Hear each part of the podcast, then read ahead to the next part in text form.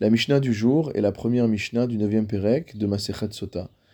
Ce neuvième chapitre est entièrement consacré au sujet de la Egla Arufa, la génisse à la nuque brisée. Dans le 21e chapitre de Devarim, nous apprenons que si jamais on retrouve une personne qui a été tuée et qu'on ne sait pas qui l'a tuée, alors on devra mesurer la distance entre le corps de cette personne et les villes environnantes, puis des représentants de la ville la plus proche feront tout un cérémonial que nous allons voir au fur et à mesure dans nos Mishnayot. La Mishnah d'aujourd'hui nous dit Egla Arufa Bilshana Kodesh. C'était ça la raison pour laquelle nous sommes arrivés au sujet de la Egla Arufa. C'est que les choses qui vont devoir être dites en rapport avec la génisse à la nuque brisée doivent être dites en hébreu, en Lachon Kodesh.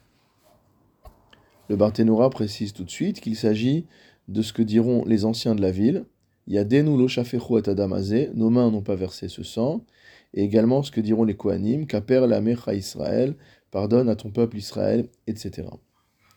Chez Nehemar, on apprend cela du Pasouk dans le Sefer Devarim au chapitre 21, Ki matse halal ba'adama, si jamais on retrouve une personne tuée sur la terre,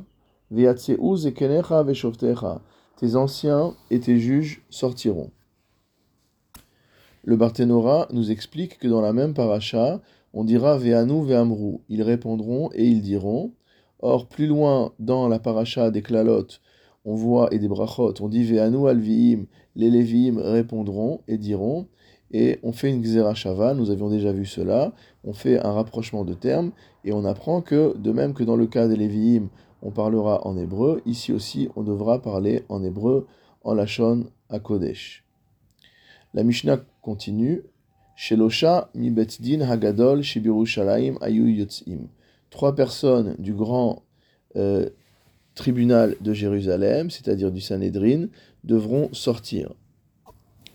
C'est-à-dire que trois membres du Sanhédrin vont se rendre sur les lieux du crime. Rabbi Yehuda Omer, Hamisha. D'après Rabbi Yehuda, ce ne sont pas trois mais cinq qui doivent venir. Chez Nehemar, ainsi qu'il est dit, Zekenecha. Zekenecha, tes anciens, c'est au pluriel, donc Shnaim, c'est au minimum deux. Veshoftecha et tes juges, c'est également au pluriel. Donc encore une fois, Shnaim, deux. Nous sommes, donc au nombre de quatre personnes. Ve'en bendin shakul.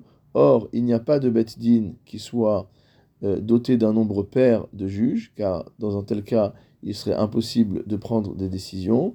Mosifin aleen odechad ce pourquoi on rajoute encore une personne, et donc on passe de 4 à 5.